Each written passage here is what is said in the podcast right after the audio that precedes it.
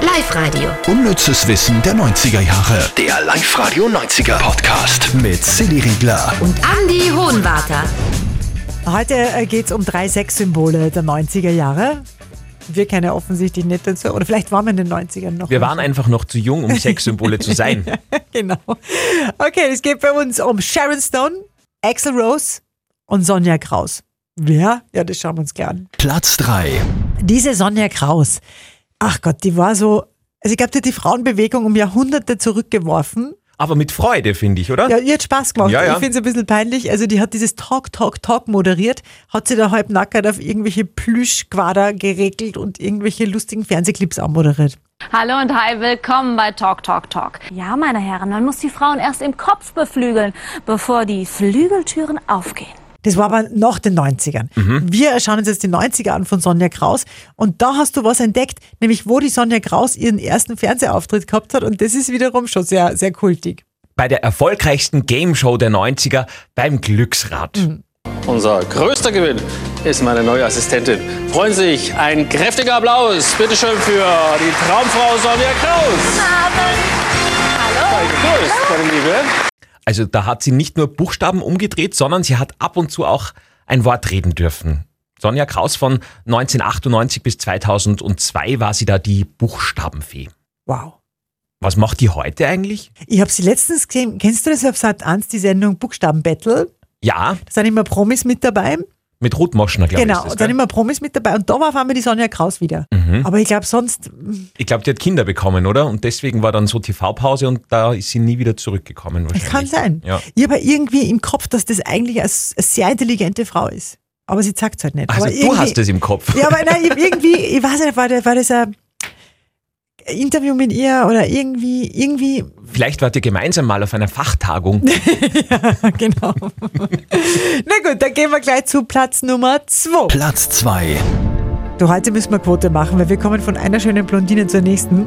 Jetzt sind wir bei Sharon Stone und dem verruchtesten Film der 90er Jahre. Es ist, glaube ich, auch die sexieste Filmszene der 90er in diesem Verhörraum bei Basic Instinct 1992. Holen wir uns mal kurz das Kopfkino. Ja, Sharon Stone sitzt da mit einem ganz einen engen weißen Schlauchkleid irgendwie in dem Verhörraum, wo sie dieser dicke, fette Typ, der so schwitzt, irgendwie interviewt. Und sie zündet dann eine Zigarette an, obwohl man nicht rauchen darf, und dann schlagt sie die Beine übereinander. Ich glaube, das war so die Erfindung des Beine übereinanderschlagens, oder? Oder hat man Nein, die, das hat Nicht? glaube ich schon immer gegeben. das wirklich? Ja, das ist nicht in den 90ern erfunden worden. Schaut eigentlich, wäre es wäre super unnützes Wissen, wenn man sagt, in den 90ern ist Beine überschlagen erfunden worden von Sharon Stone. Aber, aber natürlich, es, ist, es war die Szene, ja, weil man hat natürlich irgendwas gesehen. Es war eh viel finster, aber irgendwas hat man schon gesehen, dass irgendwas zumindest nicht da ist. Also eine Unterwäsche. Im Podcast kann man es ja sagen. Mhm. Ja. Sie war nackert drunter. Und dafür hat es eine Ohrfeige gegeben. Zu Ja. Recht. Sharon äh, ist nämlich unter der Vorspielung falscher Tatsachen zu dieser Szene genötigt worden. Das hat sie gerade in ihrem neuen Buch verraten. Der Regisseur hat nämlich damals zu ihr gesagt, man wird da eh nichts sehen, also du musst halt die Unterhosen ausziehen, damit das Licht da von der Unterhose nicht reflektiert. Äh, erst bei der ersten Vorführung vom Film im Kreis der Produzenten hat sie dann gesehen, uh, da sieht man sehr wohl was. Äh, Sie ist daraufhin zum Regisseur äh, gelaufen, hat ihm eine geknallt, also wirklich eine Ohrfeige gegeben, ist raus ins Auto und hat ihren Anwalt angerufen. Die Szene ist dann nur im Film geblieben, weil Sharon gemeint hat, dass es eben für den Film und für ihre Figur wichtig war. Übrigens, weil wir vorher über den IQ quasi von Sonja Kraus geredet haben, Sharon Stone hat einen überdurchschnittlichen IQ. Glaubt ihr sogar 150 oder so? Die ist mega gescheit. War die auch auf dieser Fachtagung? Nein, mit der stimmt's wirklich. Und jetzt kommen wir zu Platz. 1. Also wer in den 90ern cool war, der hat Guns N' Roses geliebt. Auch wer heute cool ist, liebt Guns N' Ja. Roses. Die Rockband der 90er am Mikro. Axel Rose, eine lebende Legende.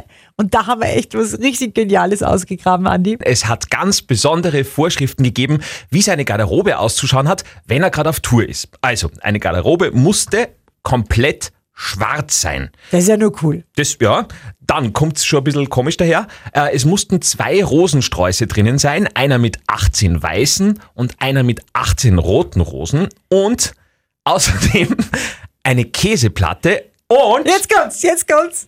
zwei Honigtuben, die optisch ausschauen müssen wie ein Bär. Und seitdem wir das diese Woche gehabt haben, äh, Überlege, wenn ich in den Supermarkt gehen will, so eine Bärchenhonigtuben. Die gibt's ja, ne? Die Gibt's so, die? Ja, ja, das sind so Plastiktuben, die schauen aus wie, wie ein Bär und da ist Honig drin. Echt? Ja, ja, ja.